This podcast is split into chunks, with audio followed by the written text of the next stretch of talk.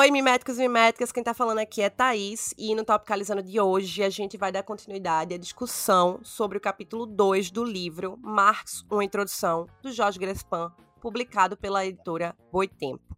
Gente, hoje minha voz tá uma bela de uma bosta, porque eu tô doente, eu tô doente desde segunda-feira, hoje é uma sexta, então não sei o quanto o microfone vai captar, mas minha voz não tá legal, enfim, relevem.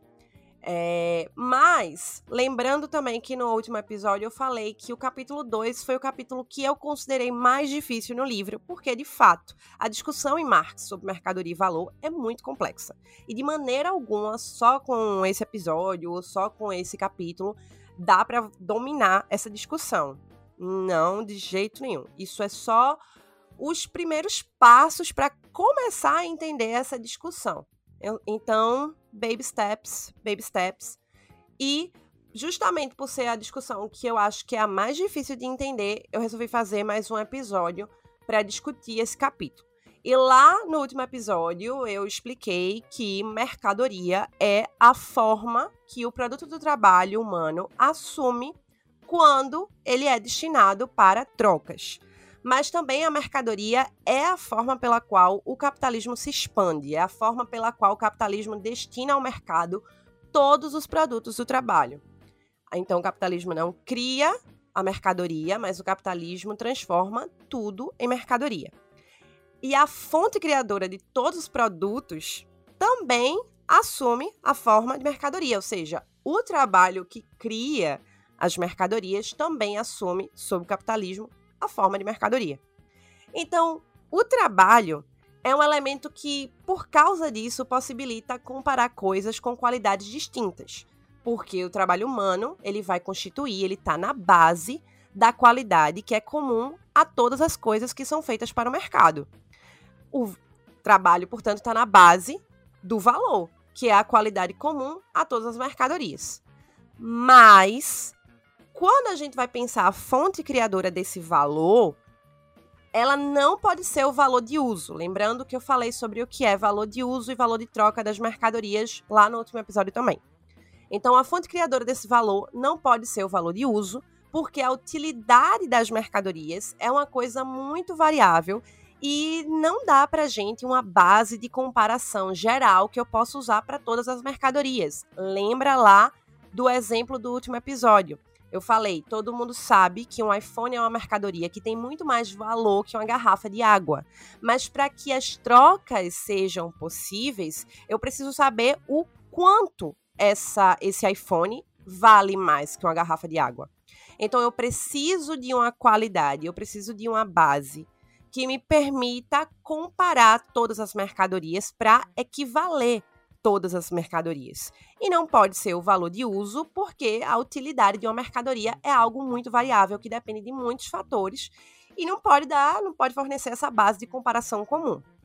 Então, na prática, para as trocas de mercadorias ocorrerem, as várias qualidades de todas as mercadorias têm que ser postas de lado em favor de uma única qualidade que exista em todas as mercadorias, que seja comum a todas as mercadorias e que só varie em quantidade.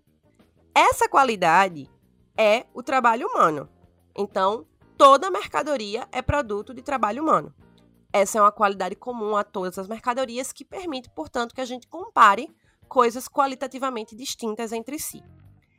Isso é fundamental para a existência da troca, porque qualquer mercadoria pode ser comparada às outras em função da quantidade maior ou menor do único elemento, do único elemento que elas têm em comum. Né? E, portanto, podem se equivaler para serem trocadas no mercado. Então, Marx conclui disso que é o trabalho que cria valor, essa qualidade comum a todas as mercadorias. Mas esse valor não é criado em função dos aspectos físicos do trabalho que é realizado. Ou seja, o valor não vem da energia física e mental que o trabalhador utilizou para produzir aquela mercadoria.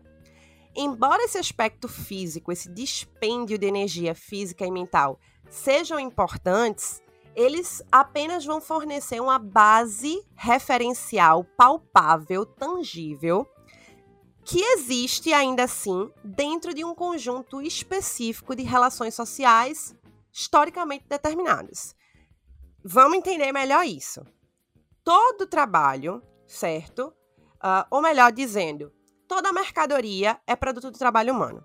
Então, é o trabalho que cria o valor e o valor é uma qualidade comum a todas as mercadorias. Sendo que onde tem gente trabalhando, onde existe trabalho, existe gasto, existe dispêndio de energia física e mental. Sendo que esse gasto de energia, ele não existe no nada, ele não existe no vácuo. Ele existe em meio a uma sociedade, onde existem certas relações sociais. E aí, na página 32, o Grespan fala, abre aspas, embora o gasto de energia no trabalho possa ser medido em qualquer tipo de sociedade, ele só tem significado em uma sociedade na qual ocorrem trocas e que por isso necessita de um substrato palpável para estabelecer essas trocas. Antes de tudo, o valor tem uma realidade social e determinada. Então vamos entender isso melhor. Onde tem gente, tem trabalho. E onde tem trabalho, tem gente gastando energia para realizar aquele trabalho. Então, em qualquer sociedade, eu posso medir essa energia que é gasta para realizar um trabalho. Sendo que só vai fazer sentido eu medir essa energia em sociedades em que existem trocas. Porque se não existe troca e se não existe mercadoria, não tem sentido medir a energia que é gasta para realizar um trabalho, porque você trabalha apenas para você é, atender a uma necessidade sua ou do grupo. Então só se trabalha pelo valor de uso. Mas em sociedades onde existem trocas, entra na conta o valor de troca. E aí sim vai fazer sentido eu medir essa energia que é gasta para realizar um trabalho. Sendo que essa medição né, de energia que é gasta para realizar um trabalho, ela vai ser feita a partir de, das relações sociais que existem naquela sociedade. Por isso que ele está dizendo que o valor tem uma realidade social e determinada. É isso que você precisa entender para entender a distinção que Marx faz entre a dimensão concreta e a dimensão abstrata do trabalho. A dimensão concreta do trabalho é aquela relacionada, como Gretspan coloca, no tipo de material utilizado, no tipo de ferramentas utilizadas, nas qualificações que o trabalhador precisa para realizar aquele trabalho. Né? Então, a dimensão concreta do trabalho ela vai estar tá ligada a essas características, ela está relacionada a essas especificidades. Lembra lá do exemplo também que eu dei no último episódio da roupa de linho. Né? A roupa de linho, ela tem um tecido específico, ela necessita de um material específico, ela vai exigir que o costureiro, a costureira, saiba trabalhar com aquele tecido específico, então tem uma qualificação específica para realizar aquele trabalho, que utilize ferramentas específicas, enfim, não sei se é, o linho precisa de alguma máquina de costura especial, mas enfim, vocês entenderam o meu ponto. Então, a dimensão concreta do trabalho é aquela que se relaciona a essas especificações. Né? E esse trabalho concreto produz um valor de uso, ou seja, produz uma utilidade para o produto. Agora, a dimensão abstrata do trabalho se relaciona à força física e mental que vai ser despendida, que vai ser gasta pelo trabalhador e que vai ser maior ou menor dependendo do trabalho que ele está realizando. Né? Dessa dimensão abstrata resulta uma abstração das particularidades que as qualificações, as ferramentas, o material, tudo isso que eu acabei de explicar para o valor de uso, né? Então, no, quando eu penso o valor de a dimensão abstrata do trabalho, né, todas essas outras características, todas essas outras particularidades, elas vão ser deixadas de lado. A gente vai abstrair delas, certo? Vai abstrair da utilidade que os produtos vão ter, tudo isso é posto de lado em função da energia gasta pelo trabalhador em uma unidade de tempo, seja, energia gasta pelo trabalhador em uma hora, um dia, um mês. E é essa qualidade abstrata do trabalho que cria o valor e torna possível a troca de mercadorias. É por perceber essa dupla dimensão do trabalho que Marx vai além na sua crítica da economia política clássica.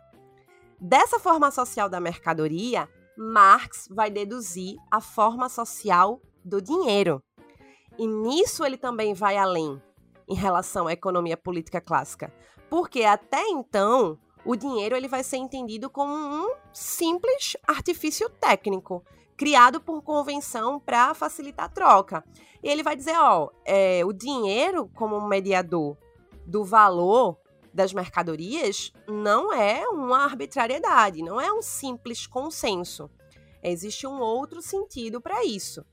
E aí a gente tem que considerar algumas coisas importantes e aqui eu indico novamente um outro vídeo, da mesma forma que eu indiquei no episódio anterior, do mesmo sociólogo, e eu vou deixar o link na descrição desse episódio, porque lá nesse vídeo da publicado lá no canal da Boitempo, ele explica muito direitinho isso que eu vou explicar agora.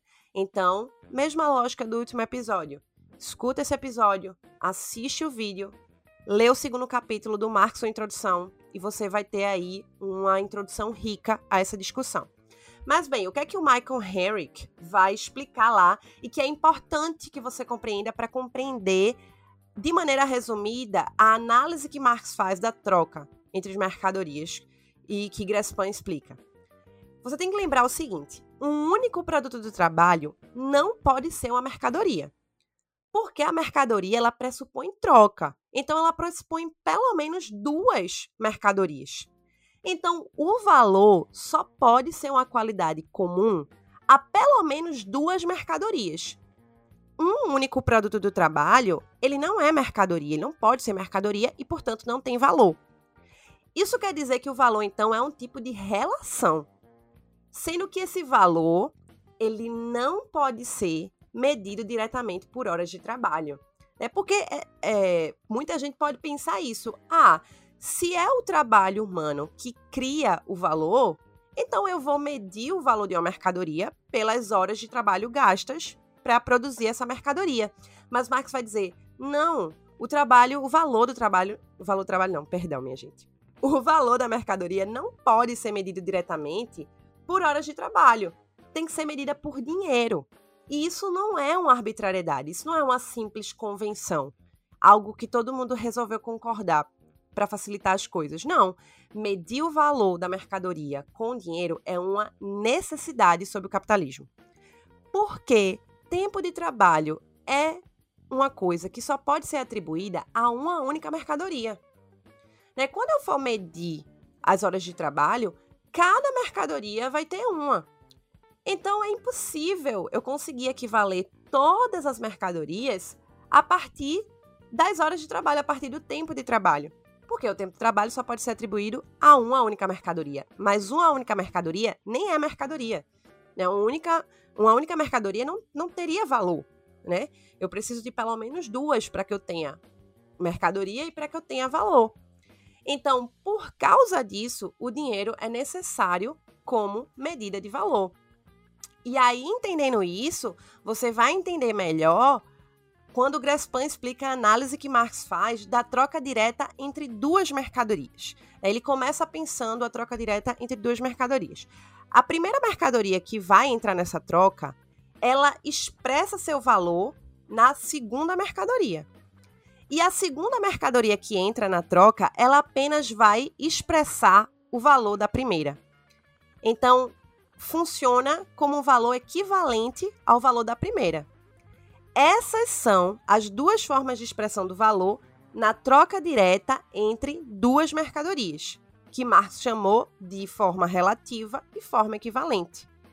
Toda mercadoria pode assumir ambas as formas de acordo com a sua posição na troca.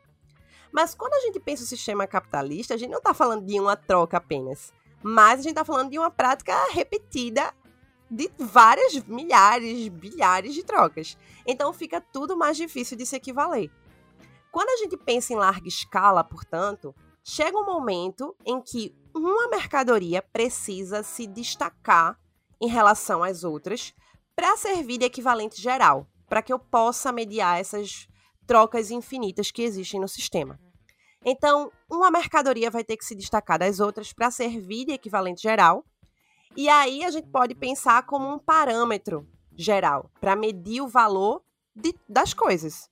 É, é uma mercadoria, então essa mercadoria que vai se destacar é uma mercadoria tanto quanto as outras, mas, e o Crespan diz isso na página 35, também vai ser uma mercadoria especial, porque vai cumprir ali um papel que é o papel de expressar o valor das outras mercadorias, sendo um equivalente único e geral para todas.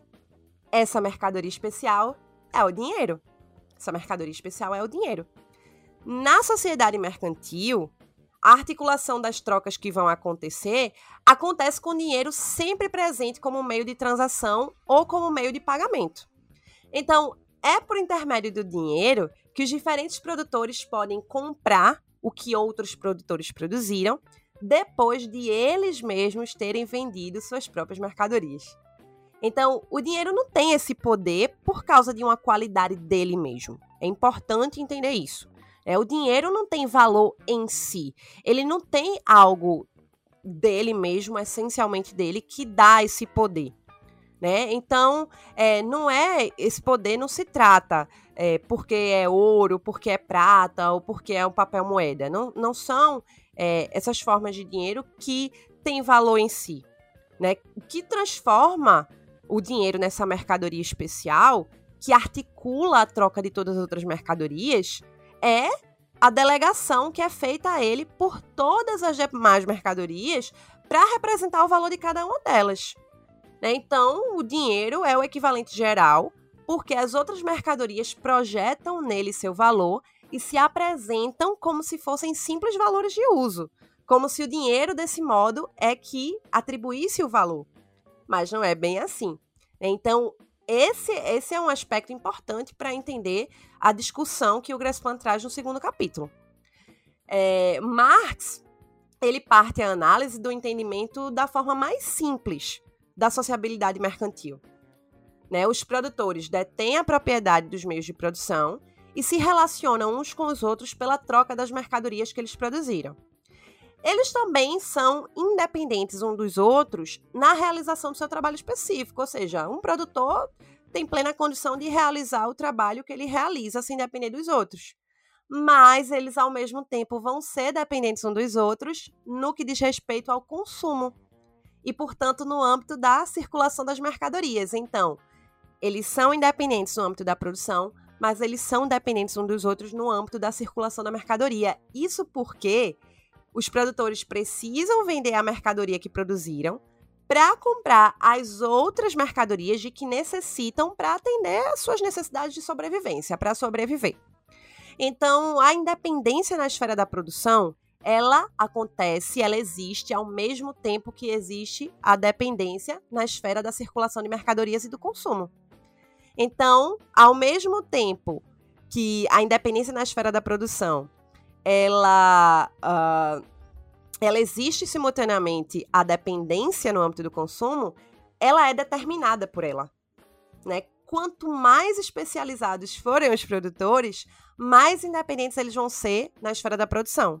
Mas, como a especialização leva esses produtores a deixar de produzir parte do que eles antes produziam e precisam, então eles se tornam mais dependentes na esfera da circulação e do consumo.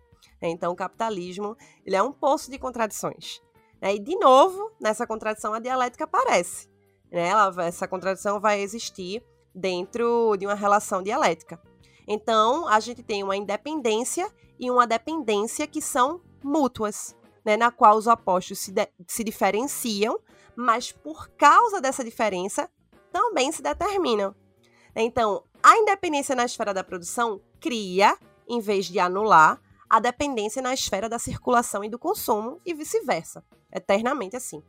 A partir da, da oposição entre a dimensão abstrata do trabalho, que permite a troca, e a dimensão concreta do trabalho, que cria os valores de uso produzido, também os elementos dela, né, como o valor e o valor de uso, a forma equivalente, a forma relativa, o dinheiro e a mercadoria, tudo isso vão se configurar como pares que são opostos também.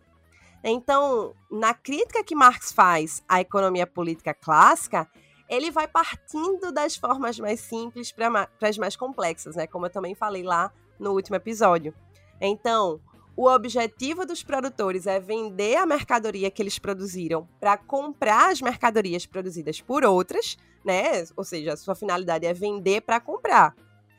Nessa forma mais simples, o dinheiro aparece como um mero intermediário de trocas, que vai possibilitar o acesso às mercadorias e o consumo dessas mercadorias. Mas à medida que Marx vai destrinchando as relações que produzem essas formas, essas outras relações, tudo vai ficando mais complexo. Né? Historicamente, vão ocorrer várias mudanças sociais importantes com o avanço do capitalismo e tal, que vão cada vez mais alterando o sentido da produção e o uso do dinheiro. Então, quando os produtores perdem a propriedade, né, dos meios de produção e se tornam trabalhadores empregados pelos proprietários desses meios, a sua remuneração vai assumir a forma de salário, salário que é pago em dinheiro. Então veja, o dinheiro ainda é o intermediário das vendas e compras, mas agora ele vai realizar o pagamento de uma mercadoria muito especial, que é a mercadoria força de trabalho, que é vendida por um tipo muito singular de vendedor, que é o assalariado, e é comprada por um tipo singular de comprador, que é o patrão, que é o dono dos meios de produção. Então, com o salário obtido pela venda da força de trabalho, da sua força de trabalho, o empregado ele pode comprar as mercadorias que ele precisa para sobreviver e continuar trabalhando. Né, a forma simples da sociabilidade que Marx escreveu, né, do, do vender para comprar, ela até agora se mantém. Então, perceba isso, né? A relação entre capitalistas e trabalhadores vai se dar inicialmente no âmbito da compra e da venda de mercadorias, onde o dinheiro pago em forma de salário expressa o valor da mercadoria força de trabalho e isso tudo dentro de uma relação jurídica entre patrões e trabalhadores que é igual, juridicamente são iguais. Mas quando essas engrenagens começam a funcionar, aparece no plano social a desigualdade entre eles. Se você não lembra disso, volta lá para o primeiro episódio é, das, desse Topicalizando sobre Marx, sua introdução. Então, beleza. O trabalhador que vende seu trabalho por um salário não tem matérias-primas, não tem os instrumentos, porque tudo isso pertence ao capitalista. Ele só é proprietário da sua força de trabalho. Por isso, o produto do que o, traba o trabalho do trabalhador produziu também não é dele, mas vai ser do dono dos meios de produção, que vai ficar com o produto e com o dinheiro da venda do produto. O trabalhador ele fica apenas com o salário. E aí, é nessa desigualdade que Marx detecta o surgimento do excedente de valor que explica a lógica do capitalismo. Aí que está a cereja do bolo, o pulo do gato. É, aí que está a grande sacada de Marx também. Uma das grandes várias sacadas de Marx, né? Porque foram várias. Então, quando esse trabalhador soma o valor correspondente das mercadorias que ele precisa para sobreviver e assim manter também sua força de trabalho, esse valor que é expresso no salário é totalmente diferente do valor das mercadorias que o trabalhador produz para o capitalista vender. É só você imaginar, sei lá, quem costura uma roupa da Zara, né? Então, a força de trabalho e o produto desse trabalho são duas coisas diferentes. E o valor de, da, da força de trabalho e do produto, portanto, também vão ser diferentes. Se o valor do produto for maior que o da força de trabalho, por exemplo, a diferença entre eles representa um ganho para o capitalista. E é esse ganho que Marx chama de mais valor. Porque se esse ganho fosse menor, o capitalista teria prejuízo. Então ele não pagaria pela mão de obra e não produziria. Então, na prática da produção capitalista, o cálculo dessa diferença entre os dois valores ocorre em unidade de tempo, por exemplo, numa jornada de trabalho. Sendo que, para produzir uma quantidade de mercadoria que consiga cobrir o valor do seu salário, que é o que Marx chama de trabalho pago, é necessário um tempo muito, é, muito menor que o tempo da jornada de trabalho. Mas como os trabalhadores trabalham para o capitalista e não para si mesmos, eles vão trabalhar uma jornada de trabalho inteira. E todo o valor que eles vão produzir nessa jornada de trabalho, para além do que cobre o valor do salário, é o que corresponde ao mais valor, né? Ou, como Marx chamou, é o que corresponde ao trabalho não pago. Então, embora esse mais valor surja da exploração da força de trabalho, e aí preste atenção porque esse é um raciocínio importante, esse mais valor ele não significa necessariamente que os trabalhadores eles sejam subremunerados no sentido estrito. Né? Isso, abrindo aspas aqui para citar o Grespan, ele diz que Marx considera a diferença entre o valor da força de trabalho e o valor do seu produto durante a jornada inteira como uma circunstância, uma vantagem para o capitalista. Isso quer dizer que o capitalista individual não cria a situação de exploração, porque a situação de exploração já é criada para ele pelo sistema de produção capitalista. Ou seja, a situação de exploração é inerente ao sistema capitalista. Então, o mais valor, como diz o Grespan, usando as palavras do Grespan, não decorre de uma atitude imoral pessoal do capitalista ou de uma injustiça contra o trabalhador. Entenda isso. O capitalismo tem como uma das suas características mais básicas a diferença entre trabalho pago e trabalho não pago. Isso é inato ao capitalismo. E por causa disso, os donos dos meios de produção podem pagar aos seus trabalhadores um salário que é inferior ao que é necessário para a manutenção da força de trabalho. E, e, e, isso frequentemente acontece. A gente vive no Brasil, a gente sabe muito bem disso, né? Ou seja, é, abre aspas, né? O sistema enseja essas e outras práticas imorais do ponto de vista individual. Contudo, mesmo se tais práticas não existissem, mesmo se todos os capitalistas fossem perfeitamente éticos e pagassem um salário que realmente fosse suficiente para suprir todas as necessidades dos trabalhadores, ainda assim, Marx diz, Grespan diz que Marx diz, ainda assim ocorreria a extração do mais valor. É, Marx enfatiza esse ponto para deixar claro que uma simples reforma moral dos indivíduos, como alguns socialistas pensaram antes dele, né? uma simples é, tomada de consciência dos capitalistas, dos donos de meio de produção, não alteraria a condição substancial do capitalismo, que é a existência do mais valor. Então seria preciso modificar radicalmente o sistema produtivo. Então, para eliminar a exploração, é preciso eliminar o mais valor. Então, seria preciso eliminar a própria finalidade da produção sob o capitalismo. Então, seria que acabar com o capitalismo. Né? Porque o capitalismo ele existe fundamentado em mais valor, ele existe fundamentado em exploração. Sendo que essa finalidade da produção sob o capitalismo não é o vender para comprar, né? Não é, é, essa finalidade não vai ser o vender para comprar, é característico da forma social, mercantil mais simples, mas sim o comprar para vender, comprar força de trabalho para produzir mercadorias nas quais se cria um excedente de valor.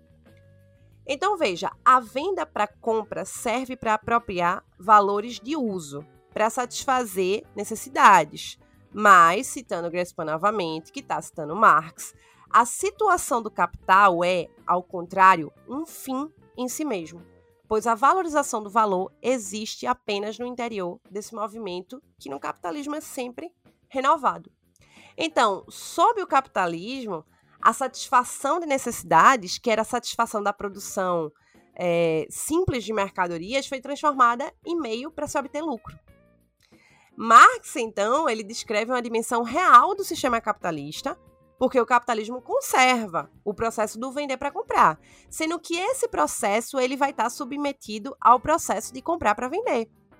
Sendo que esse último é a finalidade geral do sistema capitalista. E o primeiro corresponde às transações, abrindo aspas novamente, corresponde às transações dos trabalhadores que vendem sua força de trabalho para comprar meios de consumo. Ambos os processos escrevem a realidade. No entanto, eles vão descrever a realidade de maneira diferente. Eles vão descrever aspectos diferentes da realidade. Gente, esse capítulo é difícil. Eu espero que eu tenha conseguido transformar ele é, em algo mais simples, em algo mais é, didático. Então, fica aberta aí também para vocês, sugestões, melhorias ou o que tá dando certo também é sempre válido. Espero que ajude vocês e até semana que vem com mais um capítulo.